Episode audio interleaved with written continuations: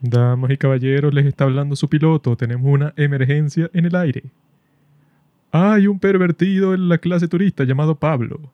Eviten el pasillo 3, porque si pasan por ahí serán violados. Yo he escuchado eso muchas veces estando en un avión con Pablo, porque él siempre lo primero que hace cuando se monta en el avión es que se desnuda completamente en el baño y después sale del baño y se sienta junto a mí. Y yo para no avergonzarlo simplemente lo ignoro, pero los demás no saben qué está haciendo y bueno, causa problemas. A mí nunca me han pasado dramas en aviones. Siempre he pensado que sería una situación interesante, pero no tienes ningún sitio donde escapar. Entonces no tienes a dónde ir, pues estás tú y yo y bueno, el resto de los pasajeros, pero eso no, no es como en el día a día que tienes como que la sociedad, la policía. Aquí no tienes a nadie para protegerte.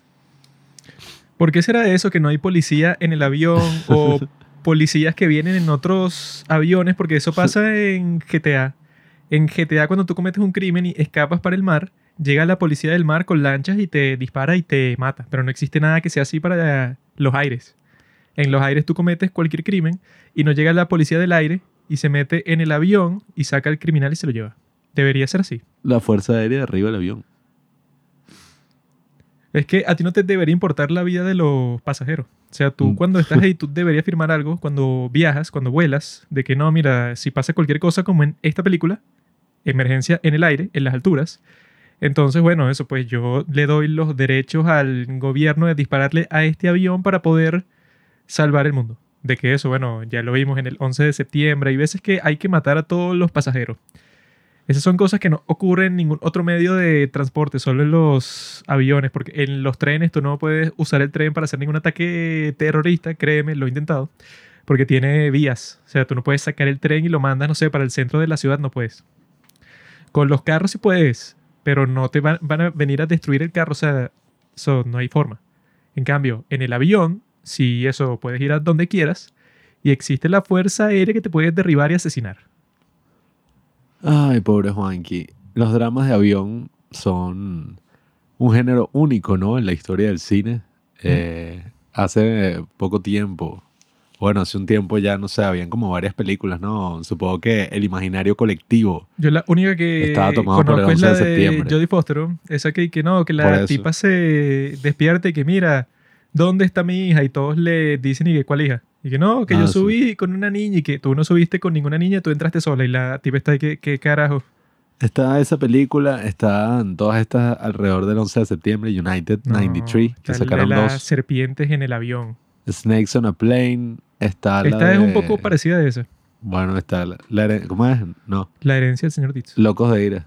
Locos de ira, hay, drama en el hay problemas en el avión al principio. Y está la de, bueno, bueno, pero esta es más reciente, una ahí que se llama Non-Stop, que es con Liam Neeson en un avión. El problema con esas películas es que siempre es algo estúpido. Siempre es que no, bueno, el tipo odiaba al piloto y entonces se trajo, no sé, un sacacorchos y con el sacacorchos, bueno, va a capturar todo el avión entero. La forma en que lo hacen en esta yo creo que lo hicieron bastante cool, porque eso, uno sí se lo imaginaría como algo que pudiera pasar, que se que mira, un maldito enfermo se metió una cápsula de un virus en la axila y lo, o sea, es algo como que súper rebuscado que sí se ve que, bueno, que sería posible que pasara por todos esos controles de seguridad sin que la gente, que bueno, ¿quién se va a imaginar que el maldito enfermo quiere esparcir un virus en el avión? O sea, nadie, porque eso no ha pasado hasta el momento, pero lo más seguro es que esta película inspire a dos o tres personas que lo van a hacer, pues eso siempre, siempre pasa. Esta película te muestra qué es lo que ocurre con la ira del hombre blanco heterosexual en este caso, el hombre chino es blanco, heterosexual. amarillo. Por eso. El hombre amarillo. Esto, bueno, es que de esto es que se trata este podcast, eh, esta edición del podcast, porque ¿qué pasa con el hombre chino heterosexual con su frustración?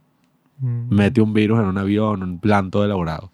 ¿Qué pasa con un hombre blanco heterosexual en Estados Unidos? se me pone así, bueno, se mete asesino en serie, usa una máscara. Va a la escuela, va a la escuela y mm. eso se desahoga. en la escuela. No sé por qué los gringos escogen tanto la escuela, porque hay muchos casos de tiroteos escolares que el tipo no estudiaba ahí ni nada, ni le hacían bullying, sino que el tipo decidió ir para una escuela a matarlos a todos. Y dije, mira, weón, o sea, digamos que tú eso, no sé, si, si se han visto casos y que no, que todos en el colegio lo fastidiaban, entonces él decidió que voy, voy a ir para el colegio y me voy a vengar de todo. Bueno, ok. Pero los que son y que no, mira, eso pues escogió una escuela de todas las que existen para ir a dispararles a todos y que, ay, tú qué, bro, asesina, no sé, lo que tendría más sentido sería ir para los ancianatos. Vas para un ancianato y los matas a todos y bueno, ok, no le va a importar a tanta gente porque, ajá. ¿Eso ha pasado? No creo que haya pasado, pero tiene más sentido que pase eso, que vayas para la maldita escuela a matar a los niños como el maldito ese que fue a la de Texas, que era un preescolar, ¿no? Que mira, chamo, mata a los viejos. Sé como el COVID y mata a los viejos, no a los jóvenes. O no mates a nadie. No, es que al fin y al cabo sí tienes que matar. Porque ah. lo que mucha gente no entiende, que esta película lo deja, bueno, no explícito, sino implícito, es que eso, hay muchos idiotas que piensan que el día de hoy, que no, que la sociedad está tan mal, porque ves que hay un montón de psicópatas todos locos que tienen estos planes y bueno, y van y matan a un montón de gente o ese agarran una camioneta y van por un festival y le pasan por encima a un montón de personas. ¿no? Entonces hay gente estúpida que piensa y que no, eso es la sociedad del día de hoy, tan corrompida y tal, y bueno, la realidad es que, bueno, si hay 7 billones, bueno, ya hay 8 billones de personas en el mundo desde hace como un mes si ya hay 8 billones de personas en el mundo, eso sí, tú tienes un grupo de 100.000 personas. Dentro de esas 100.000 personas hay como tres enfermos así psicópatas que son como el de la película que los tipos piensan. Eh, los negociadores, que dicen que no, mira, si nosotros lo convencemos a él y le damos lo que quiere, entonces él no va a seguir haciendo la mierda que está haciendo. Pero el tipo les dice que mira, aquí no hay nada que negociar, yo, yo no quiero nada, yo lo que quiero es matarlos a todos y ya eso lo hice, pues ya esparcí todo el virus y todos nos vamos a morir juntos. A mí no me importa mi vida ni la de los demás. Entonces eso pues no es que no, es que la sociedad que bueno, que produce gente así, que bueno, la sociedad no produce gente así, sino que la naturaleza de cada eso pues de ponte que de cada millón de personas deben existir como mil psicópatas así, pero súper locos, que los tipos no les... Eso, eso fue lo que yo pensé. Yo pensé en The Dark Knight, cuando este tipo están tratando de negociar con él, porque este Alfred dice, bueno, hay hombres que solo quieren ver el mundo arder. Entonces eso, que tú no les puedes decir y que no, pero yo te compro eso que quieres y que mira, a mí no me importa nada. Yo eso por situaciones eh, naturales, simplemente quiero matar a todo el mundo. Hay un asesino serial, que no recuerdo su nombre, pero el tipo como que dejó una, una carta, una cosa así, en donde él decide que, mira, yo he matado a un montón de gente y no es que yo quiera matar, sino que yo siento como que el deseo súper intenso de matar y no sé por qué, pues entonces eso, me voy a suicidar, pero no sé, o sea, para que sepan, pues, o sea, que esto no nació de mí. Y luego en la autopsia vieron que el tipo tenía aquí un mega tumor gigante en su cerebro que le presionaba el sitio en donde se regulan las emociones. Entonces fue que, ah, bueno, claro, un tipo así, eso no actúa de forma lógica.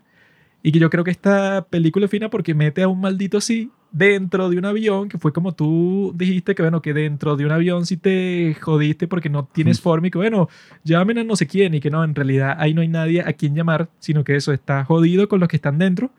Obviamente que los que están dentro, como hacen toda esa cuestión de seguridad en el aeropuerto, no se esperan eso, pues que haya nadie peligroso, porque bueno, eso te tienes que quitar los zapatos, todo lo que tengas de metal, cualquier cosa, entonces eso, todos cuando están ya adentro, todos esperan que sea un ambiente relajado porque, bueno, desde el 11 de septiembre hacen todo un show y que no, bueno, quítese toda la ropa y le vamos a revisar, no sé, que si la, todas las cavidades del cuerpo para ver si tienes algo escondido. Entonces, cuando ves que no, que en realidad este tipo sí logró, bueno, traer un supervirus mortal al avión, eso cuando la gente en la película se comienza a dar cuenta de eso, es que, bueno, entran en la mega desesperación, porque es que, ah, bueno, ¿y ¿a quién vamos a llamar? Al Chapulín Colorado. Mm, a mí me parece que es muy interesante, ¿no? Esta película, esta película coreana que estrenaron en los cines de nuestro país. Ah, ¿es coreana? Sí. Yo pensé que era china. Así estaba este chamo en el cine, tosiendo, y qué mierda, o sea, la película es tan buena que eso, que le contagiaron el virus al ah, pobre muchacho. Eso fue gracioso porque yo llevo la última semana ahí con gripe, ya bueno, se me quitó prácticamente, entonces fui al cine y estaba comiendo cotufos, el refresco, la broma. Habían como, no sé, cinco personas más en la sala, porque era un día de semana. Y entonces en la película se supone a las personas que les dio el virus empezaron a toser y a tener algunos síntomas y fue y que mira, este tosió, mándalo a la parte de atrás del avión. Y mientras estaba toda esa escena y la cosa toda tensa así en el cine, yo que... y que... tosió como 10 veces y que... Este, no. Pero bueno, eh, me parece muy interesante ver esta película coreana, ¿no? En el cine, porque, ajá, ya saben todo lo que amamos del cine coreano aquí en el podcast. En nuestro Instagram estamos compartiendo muchas de las reseñas ¿no? que ya hemos hecho de todo el cine coreano y de las grandes películas coreanas que hemos visto. Y es interesante porque yo creo que ya en este punto de la historia es como si Corea está ya en un nivel del Hollywood cuando ya, coño, ya estaba establecido como que, coño, esta es la industria más arrecha y entonces sacaban películas que yo creo que eso pasaba mucho en los 80, que estaban estas películas que sí, ay, Harrison Ford es el protagonista, el, más bien el 80-90. Harrison Ford es el protagonista y entonces ocurrió un crimen y él es como que, no sé, el detective y es una película de acción clásica. Mejor son las de Liam Neeson, bro. Eh, bueno, ya eso es una, no sé, yo no disfruto mucho ya de esas uno, películas. Taken 2, Taken 3, Taken en el avión, Taken en la guerra. Esas películas están hechas medio no sé, de la mierda, pero... Lo fino de las películas de Liam Neeson es que tú ves a Liam Neeson y se siente creíble que este tipo que mide como 3 metros mm. y no es así como que, eh, digamos, fuerte, pero en el sentido que tú ves que sea un boxeador y eso, que sí tiene músculos por todas partes, sino que tú ves a este viejo y la forma en que se comporta y tú dices que este tipo sabe. No será mm. eso, pues, el súper fuerte del mundo, pero ese sabe. Y si te Así como Mike de Brett Calzable. y que bueno, tú lo ves como un gafito ahí, pero ese tipo tiene pinta de que en el momento en que la cosa se pone difícil, te mata. Bueno, actualmente todas esas películas que están saliendo de acción y tal en Estados Unidos, ya no se siente como que se la están tomando en serio.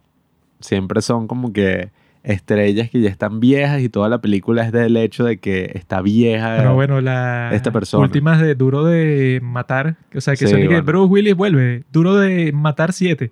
Y es una cuestión eso, pues, o sea, que yo vi, creo que la 6, creo. Sí, eso es una Y nada de la trama, desde principio a fin, nada tiene sentido, pero no es que, hay qué tontos las que, los que la hicieron, sino que se ve que a nadie le importa lo que está pasando, pues a los escritores, o sea que todos lo eh, están haciendo y que bueno, la película de Bruce Willis. Y hay muchas películas de acción así en la actualidad que están sacando, que es que sí, hay con Sylvester Stallone, ah, con Jean-Claude Van Damme. ¿Cómo se llama la que vimos? Ni me acuerdo. una vaina que era que de dos superhéroes. No, no me acuerdo cómo se llama. Pero, eso, que, que, tú la ves y tú y que bueno, esto es que sí, más olvidable e imposible hasta el punto de eso, que ninguno de los dos se acuerda el nombre y la vimos como hace tres semanas, pues. Sí, se siente como más cine desechable, pues, como para, ajá, sí, saca la película y ya. Pero sí hubo una época en Hollywood donde sacaban buenas y grandes películas de acción, por ejemplo, Duro de Matar, o esta que sí hay, El Fugitivo, u otras películas que ni siquiera es que eran tan gigantescas así, pero coño, estaban bien hechas y tenían esa tensión que, por ejemplo, está esta de Mel Gibson, que creo que esa es de los 90, que le secuestran al hijo. No sé si tú te acuerdas que es como que entonces el secuestrador lo va a matar y Mel Gibson tiene que ver quién es el que lo va a hacer. Hay una de Johnny Depp también que es Esa era la que estaba pensando, la de Johnny Depp. Ajá. Que, que eso, le hemos secuestrado a no sé quién y que tiene que matar a este candidato político. Tome la pistola si no lo hace, le matamos a su hijo. esas películas así son bien interesantes porque son películas que están muy bien hechas y tienen que si, ay mira, este actor ya establecido en Hollywood que va a ser el protagonista y entonces es como que, no, él es el detective, es un policía o es el padre o es no sé qué qué. y en esta película se ve como ya Corea llegó hasta ese nivel. No mencionaste Misión Imposible, papá. No, bueno. Tom Cruise es la más grande estrella de toda la historia. Pero bueno, eh, ya en este nivel vemos como Corea está sacando estas películas donde ya Song Kang-ho, que es la mega estrella, ya está establecido como que, ah, bueno, este es el héroe de acción. Eh, el otro actor que actúa como el padre, ¿no? De la niña que está en el avión y es ex piloto, ese también es un mega actor. Que, tipo un genio. Ha aparecido en mil películas, apareció en esta donde también actúa con Song Kang-ho, que es Joint Security Area. es mucho mejor que esta. y bueno, y salen un pocotón de películas que sí, A Bittersweet Life, eh, I Saw the Devil, aparecen El Juego del Calamar. Eh, y en, todo el maldito. Sí, tiene como que estas dos mega estrellas coreanas. Tiene esta actriz que no tiene un rol prominente en la película, pero es muy candente y buena y talentosa. A mí nunca se me escapa la desgraciadita de eso. Esa actriz que sale en A Business Proposal, que sale en Memories of Youth, ¿no? ¿Se llama así? Record of Youth. Record of Youth. Esta actriz eh, prominente, ¿no? Que poco a poco está. No sé cómo se llama, pero es la que tiene la vocecita así de sucia. Sí, bueno, nosotros la vimos lastimosamente en español, porque era la única función que había. No, no, así es que es bueno. Así es que es bueno porque la gente, si vas a traer una película de eso, que la gente cuando la ve, la gente, eso, los campesinos, pues, o sea, no la gente genia como yo, cuando entran al cine, los tipos no estarán pensando en una película de Corea del Sur, pensarán película china. y les da igual si es en chino, coreano, japonés, o sea, para la mayoría de la gente eso es lo mismo es bueno que sea en español, porque así la gente como que se olvida un poco de que, que son chinos y le presta más atención a la trama, que la trama es burde Bueno, es que ya a este punto no es como si existiera alguna barrera con este tipo de películas. Eh, tú ves esta película y es como una buena película que hubieran hecho en Estados Unidos. Ponte, tú pones a puros actores así y la broma parece eso, pues claro. Eh, yo creo que tiene todavía su encanto así al estilo coreano porque tiene cosas que no pasarían en Estados Unidos. Eh, ya, bueno, esto ya son spoilers, ¿no? de la película. Exactamente a lo que te refieres. Eh, pero bueno, sí. No eh, sale ni un negro. no, hay un punto muy importante de la trama, ¿no? Porque la trama es sencilla, pues es que este secuestrador, este tipo bien perturbado. el tipo de eso lo primero que vemos de él, que ahí es que yo tengo una crítica. El tipo está haciendo la fila, ¿no? Para ah. la aerolínea. Y el tipo le pregunta a esta señorita coreana bien candente y que mira, ¿cuál es el vuelo de todos los que salen hoy en donde hay más gente? Y la tipa está ahí que, ¿por qué carajo quisieras saber eso? Y que no, bueno, por curiosidad. Y ella, y que mira, no te puedo decir la información, obviamente que no, porque eso puede, o sea, son datos privados. Y él, y que, ah, bueno, ok, y cuando se va, vuelve y que, no pongas esa cara porque te hace ver como una zorra. Así es la traducción. fue chistoso. Los únicos en el cine que... fue, y que, y que, aleatorio así que mira tú, cara de zorra. Quita esa sonrisa. Te hace ver como una zorra. Pero mi crítica es que esa tipa, o sea, eso pues, piensa un poco. Estás en un aeropuerto. Llega un maldito psicópata, o sea, que eso pues, o sea, tú viéndolo, la forma en que está vestido, su rostro, sus expresiones, las cosas que te dijo, todo, apunta a eso, a un montón de red flags. Pues, o sea, el tipo está planeando algo. Te está preguntando cuál es el avión que sale con más pasajeros, lo que indica que el tipo, bueno, eso obviamente no es por curiosidad, porque nadie va al aeropuerto que suele quedar apartado de la ciudad a preguntar eso, ¿no? Y te dijo zorra al final de la interacción. Y estás en Corea que en Corea es así todo un show, pues, o sea, dentro de la sociedad, es que no, eso, pues, tú puedes acusar a alguien porque te dejó un comentario grosero en tu publicación de Instagram, por ejemplo.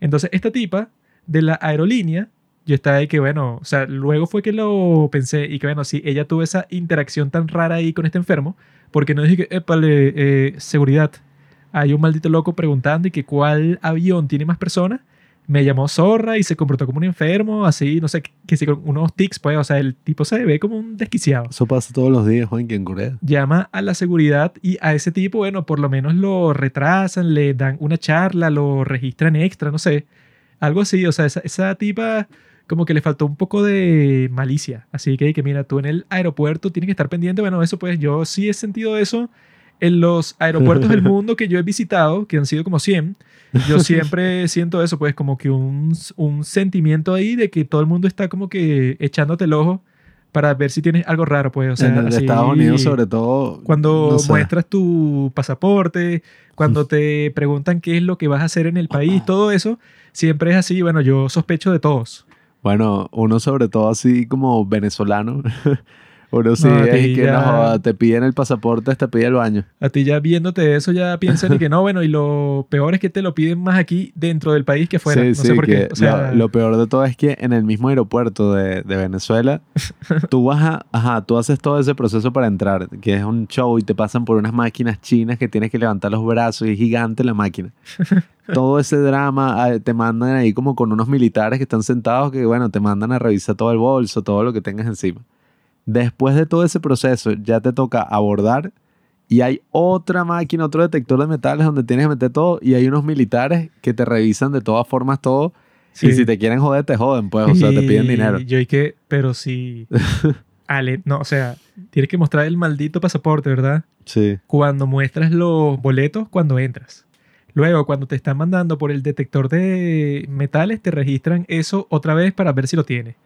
Cuando llegas a la puerta de abordaje y que pasaporte, y que, hermano, lo he mostrado dos veces. No, y y lo está pidiendo la- no, y que eso, cómo llegué aquí, que es la zona en donde tú pasas eso, pues ya sin maletas ni nada, si no tuviera ni pasaporte ni boletos, o sea, es obvio que lo tengo. No, y, y se ponen con una paranoia que mi mamá y que, ay, niñitos, vayan al baño porque yo escuché que ellos están pendientes de los jóvenes que no están yendo al baño y que están ahí como aguantándose, por eso puede ser que tengan droga ver si encima. tienen tres que kilos de cocaína en el trasero. Y yo dije, ay, qué ladilla, o sea, dije, ¿qué, qué tanto show? Y bueno, si es verdad, por ejemplo, en el de Estados Unidos yo sí sentía, bueno, no sé, yo era un niño, pero bueno, es que a mí me detuvieron además en el aeropuerto de Estados Unidos, yo tenía 10 años y fue que, ah, sí, denos un momento. Y nos, nos metieron Un un, momento, cuartico ahí. como seis horas. Sí, o sea, nos metieron un cuartico ahí, no sé ni por qué. Fue porque Pablo no tiene el jodas. mismo nombre de ese gran narcotraficante llamado Pablo Escobar. Entonces bueno, vieron el nombre y fue que, bueno, yo no sé el hijo de Pablo Escobar se llama Juan Pablo Escobar. yo no sé Entonces los coño, tipos pero- habrán visto Juan Pablo y por si acaso, y que, bueno, pase por aquí. Yo estaba súper asustado en ese momento y me acuerdo que yo estaba así y que, ay, ¿por qué habrá sido? ¿Será que yo en el colegio cuando empujé a ese niño y yo que dije una grosería Ajá. una vez en mi casa, yo pensando todo lo mal que yo había hecho en mi vida? Yo no estaba asustado porque yo desde ese momento yo estaba de que Estados Unidos es un gran país. Ellos no, No. nos van a hacer nada. Y era horrible porque tú veías, no- yo vi un catire ahí que estaba que si todo tatuado con la esposa y el hijo y el, el niño llorando y los bichos se le estaban llevando preso así esposado. ¿Sabes lo que es white trash, amigo? Eso Bueno, les pasa a esos todos los días. bicho ¿no? sí. Eso les pasa a ellos todos los días. Ay, Dios mío. Y un, me acuerdo, una señora que entró así hablando por teléfono. Y fui que, put the phone down. Así, pero un show que la tipa estaba como, que, bueno, ya y tal. Y los bichos como si la tipa hubiera entrado, no sé, con una bomba. Muy interesante, Pablo. Yo lo que me Mm. acuerdo fue que cuando salimos de ahí, como que nos sentamos en un sitio a comer algo. Y entonces cuando estaban y que, bueno, ¿qué quieren tomar? La mesonera, ¿no? Y yo y que quiero un té con limón. Y la tipa y que te dé fresa, te dé frambuesa, te dé mora, te dé... Y yo y que, dame una Pepsi. Yo dije, ¿qué la diga? Sí, sí, te acuerdo. Porque eso, pues, porque yo estaba ahí, coño, en mi país, tú pides, dame un té con limón, un Nestí, y todavía toma. Sí. Pero esta tipa, bueno, dio como 10 opciones, y yo, ¿qué, qué es esa mierda? Yo, dame una Pepsi ya para estar con ese show. Juanqui tiene unas experiencias con eso que da risa y que, y que tienen de, en el España, y que tienen de tomar y de beber. Y Juanqui que, maldita sea. Ya sabes que ya no quiero nada. Bueno, Métete esa vaina por el culo. ¿Y qué, qué tiene? ¿Cómo que qué tenemos?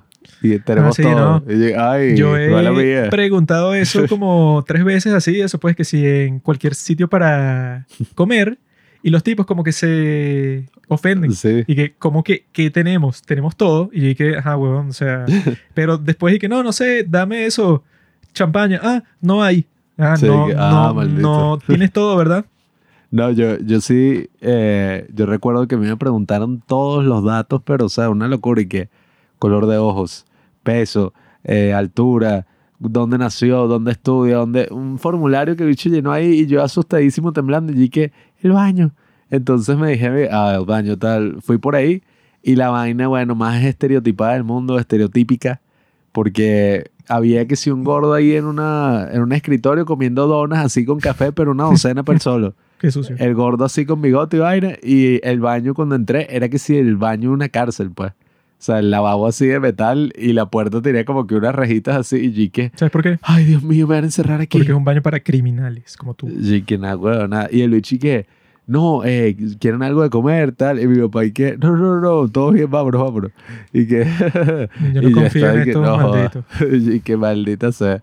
Pero bueno, eh, el punto es que ajá, los aeropuertos son esos lugares donde todo el mundo se comporta de una forma muy extraña y que tiene una sensación muy extraña. Esa tipa tenía que llamar a seguridad y que mira, hay un enfermo aquí, hay un enfermito. Eso es raro, ¿verdad? Cada vez que uno va a viajar es como un sentimiento extraño cuando uno está en un aeropuerto. O sea, independientemente, uno se siente como raro. Como Que como uno tiene un pasaporte de mierda. En cambio, eso pues yo veía en España que los putos tienen una cola solamente, una fila solamente para los que tienen el pasaporte de la Unión Europea y son como tres personas, mientras que la de los Sí, huevones, no como nos nosotros, son como de 300.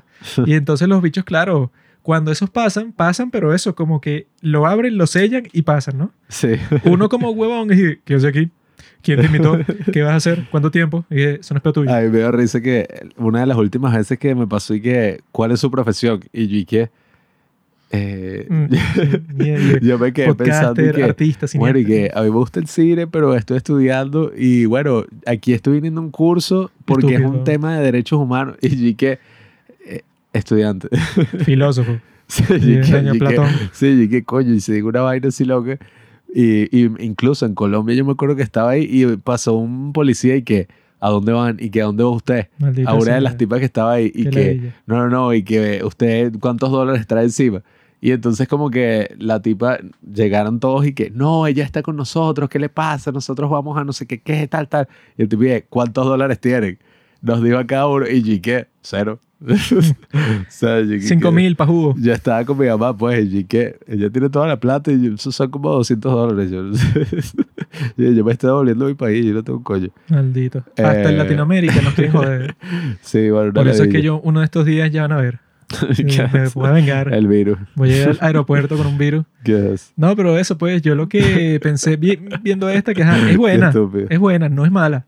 Mm. Es buena, no es mala. Yo vi que eso, que tuvo tremendo éxito en Corea, creo que fue de las más vistas del año en los cines de Corea.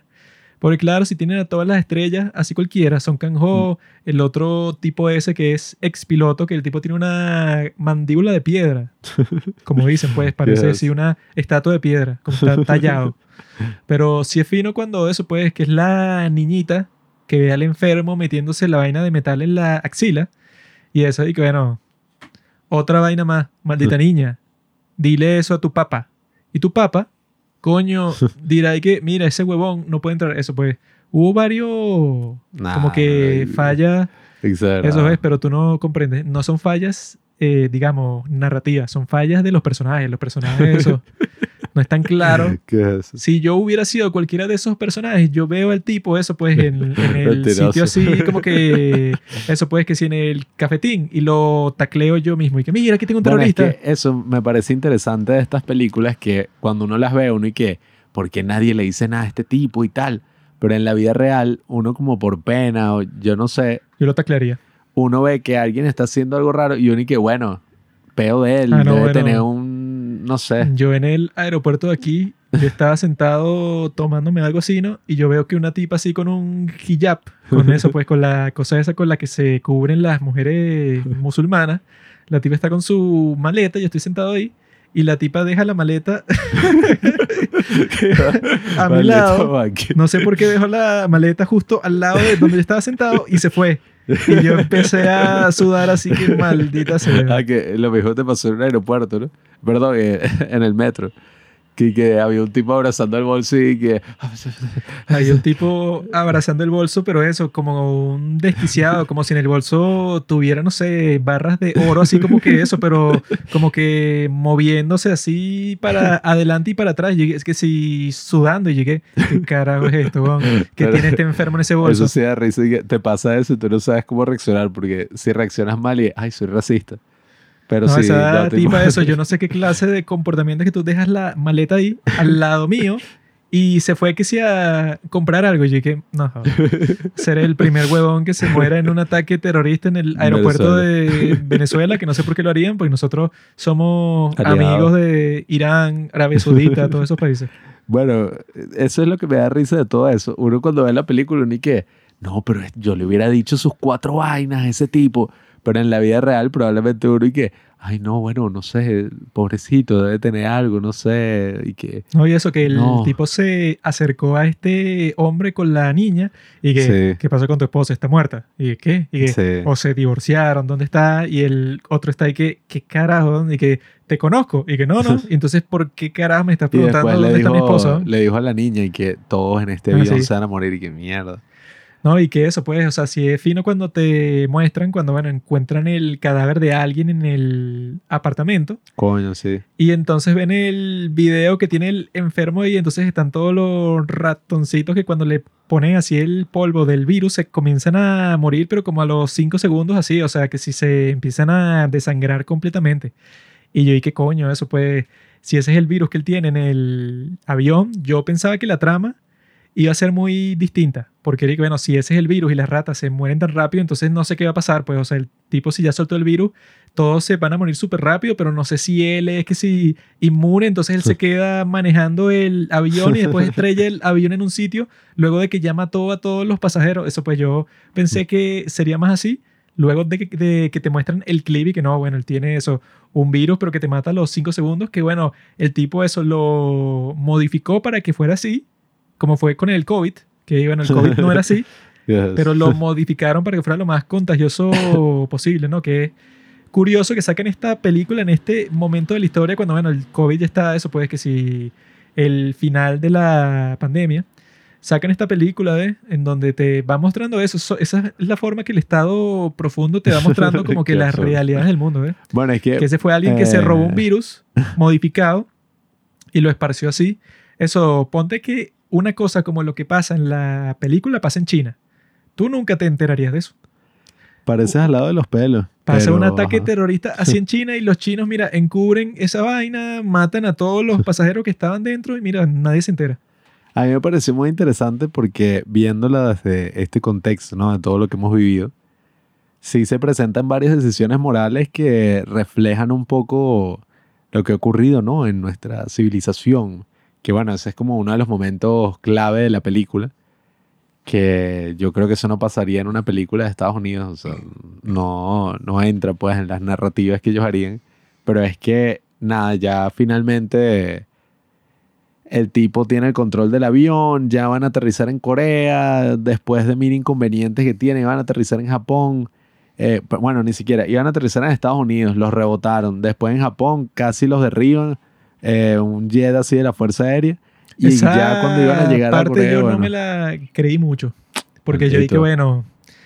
No vacilaste. En la, eso pues, en la opinión pública, si esto fuera real y que bueno, entonces el presidente de los Estados Unidos y que mira, tu avión de enfermos, ¿verdad? Le niego la entrada a mi país cuando sé que le queda poco combustible. O sea, nada, jódanse. Yo no creo que eso pasaría porque eso, frente a los medios, yo creo que te verías terrible. Así que, bueno, este fue el tipo que le dijo al avión con la pobre gente que estaba lleno de mujeres, de niños, de todo, bueno, no, que se jodan. Y después les dice lo mismo en Japón y casi los derriban. Y yo digo, bueno, están exagerando un poco porque no creo que eso, pues, que los gobiernos de esos países estén dispuestos a quedar eso, pues, pero como unos súper malditos cuando eso, pues, o sea, sabes qué es lo que puedes hacer, bro. Dejas que aterrice, le metes combustible que jode y le dices, ok, devuélvanse para su país. O sea, eso, pues, les damos permiso de aterrizar y les metemos combustible, pero hasta ahí. O sea, nadie puede salir y quien intente salir le damos un disparo así como si fuera rec.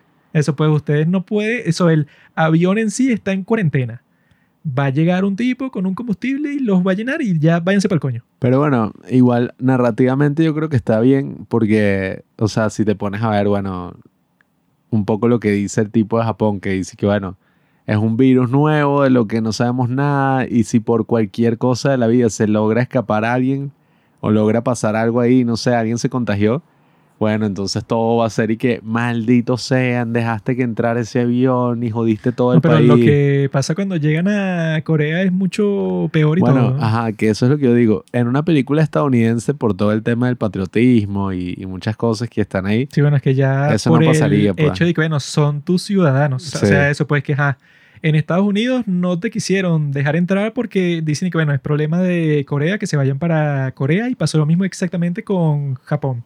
Pero eso, uno está pensando, cuando lleguen a Corea, obviamente que van a aterrizar sin problema porque es un avión de Korean Air. Cuando vuelva, obviamente que no va a tener ningún problema. Y entonces pasa todo este dilema moral que es que no, los ciudadanos pusieron una encuesta en la página de la Casa Azul, que bueno, cosas que pasan en Corea, ¿no? Eh, y entonces diciendo si debería aterrizar. Debería ser posible. ¿Qué le importa lo que ustedes piensen? Yo soy el presidente. y eh, si deberían aterrizar o no, y broma, y la encuesta. Y entonces los mismos pasajeros del avión deciden y que no, mira, eh, no queremos aterrizar porque nos importa más el bienestar de nuestra sociedad. Y bueno, Son Kang-ho que, coye, tremendo personaje. O sea, me gustó burda aquí como actuó y todas las vainas que hace. Esta película tiene lo que se llama un par de bolas. El bicho se metió, se inyectó el virus para que le pusieran el, bueno, la vacuna, pues, que ya tenía la empresa creada.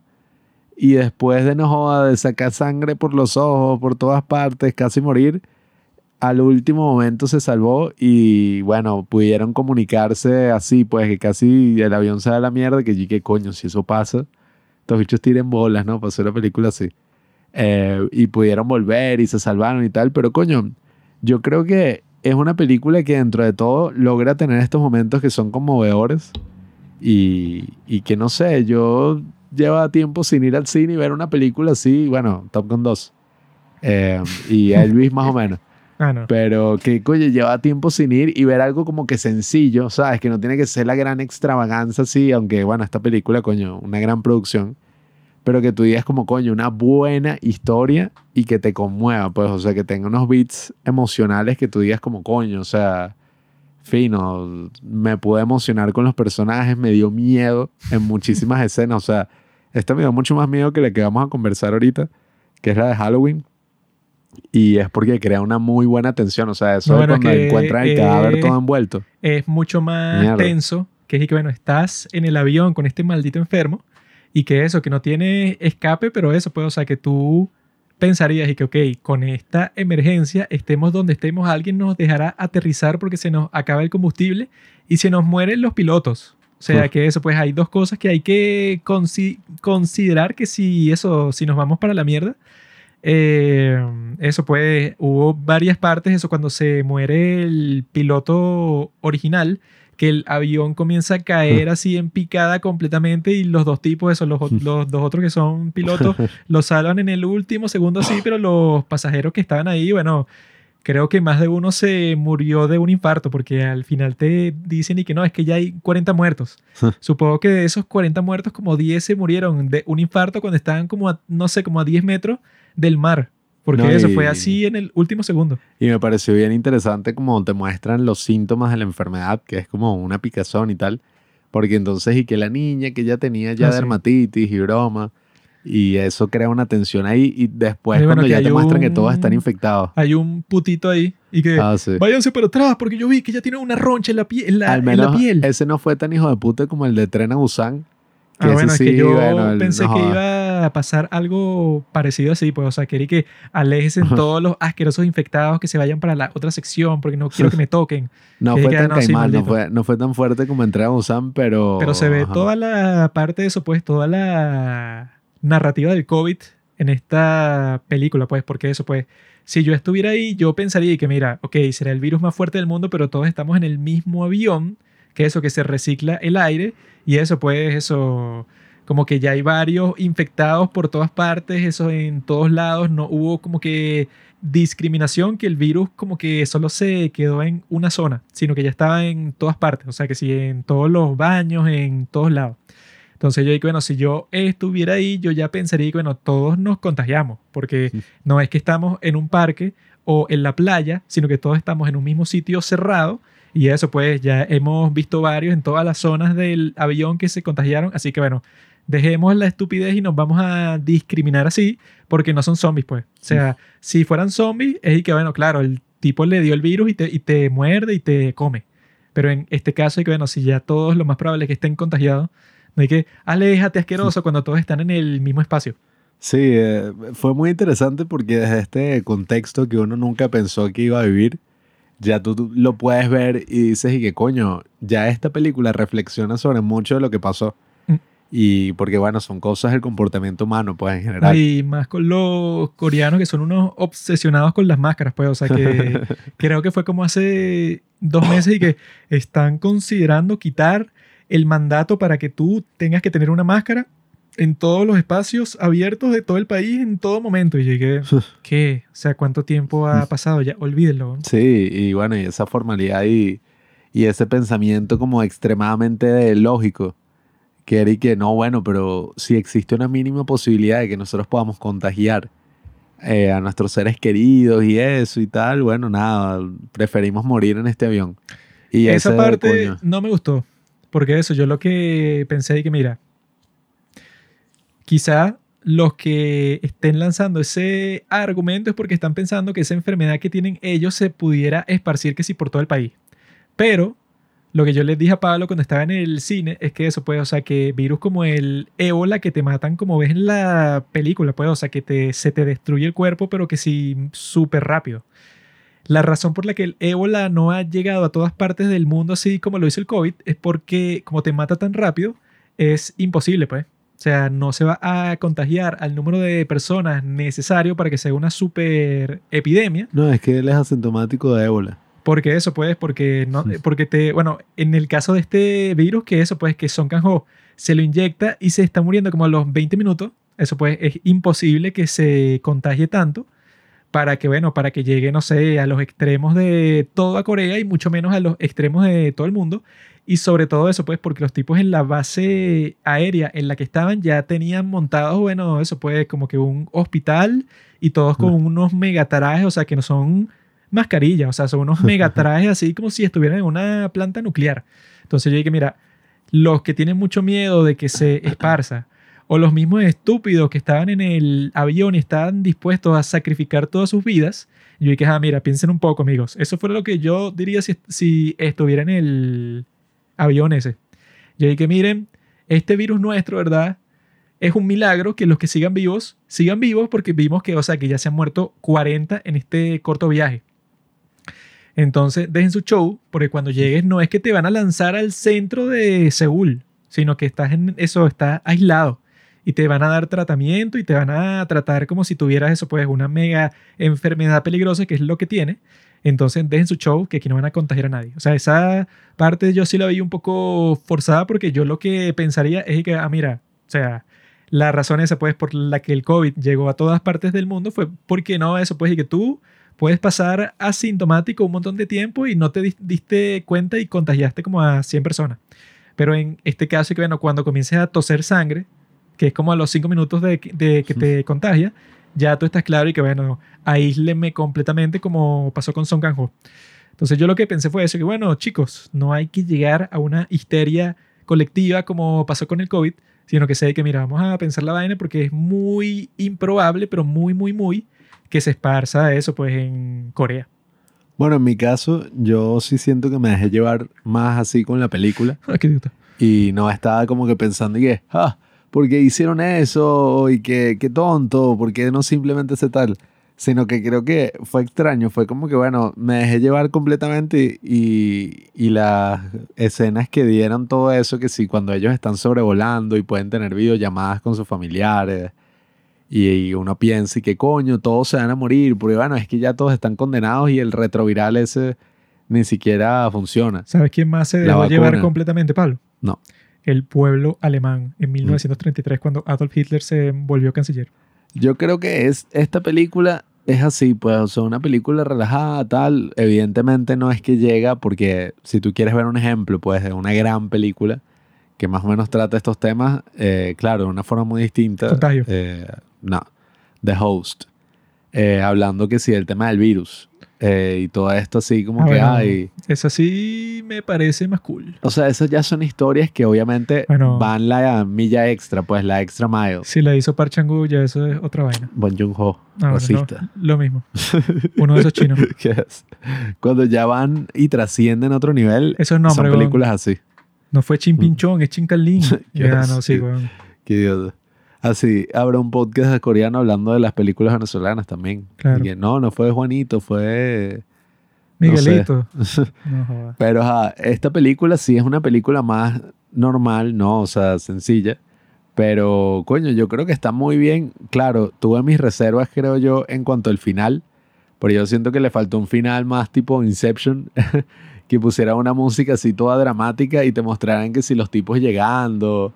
O que si, no sé, los tipos en cuarentena y que si Son Kang-ho encontrándose con la esposa en cuarentena. Mm. Faltó como un momento así para que uno que, que si soltara la atención, porque terminó como que con el avión ahí aterrizando y Volviendo. No, es que eso pues... Fue como raro. No es que ese final no sea realista, sino que es peor todavía, porque yo sí me imagino que pasaría eso, pues. Que un avión lleno de coreanos llegaría a esa conclusión, que es una conclusión bastante estúpida, pero yo creo que los coreanos tienen una cultura que es de, de tal forma que sí llegarían a concluir eso y que no, bueno, en realidad sería mejor si nosotros nos morimos todos, porque solo somos, no sé, como 100 personas, comparadas con las millones de personas que están en Corea que se podrían contagiar y que, bueno, muy bonito el sacrificio, pero yo no lo haría. Pero los coreanos sí lo harían, porque son todos unos robots. Mm. Yo por eso, oye, recomiendo esta película. Yo creo que la volvería a ver eh, quizás con mis padres o con alguien que no lo haya visto, sí, y como que, ay, bueno, está esta película que podemos ver un domingo así en la tarde, algo que probablemente le guste a todo el mundo. Y nada, me gustaría seguir viendo películas coreanas en el cine de mi país.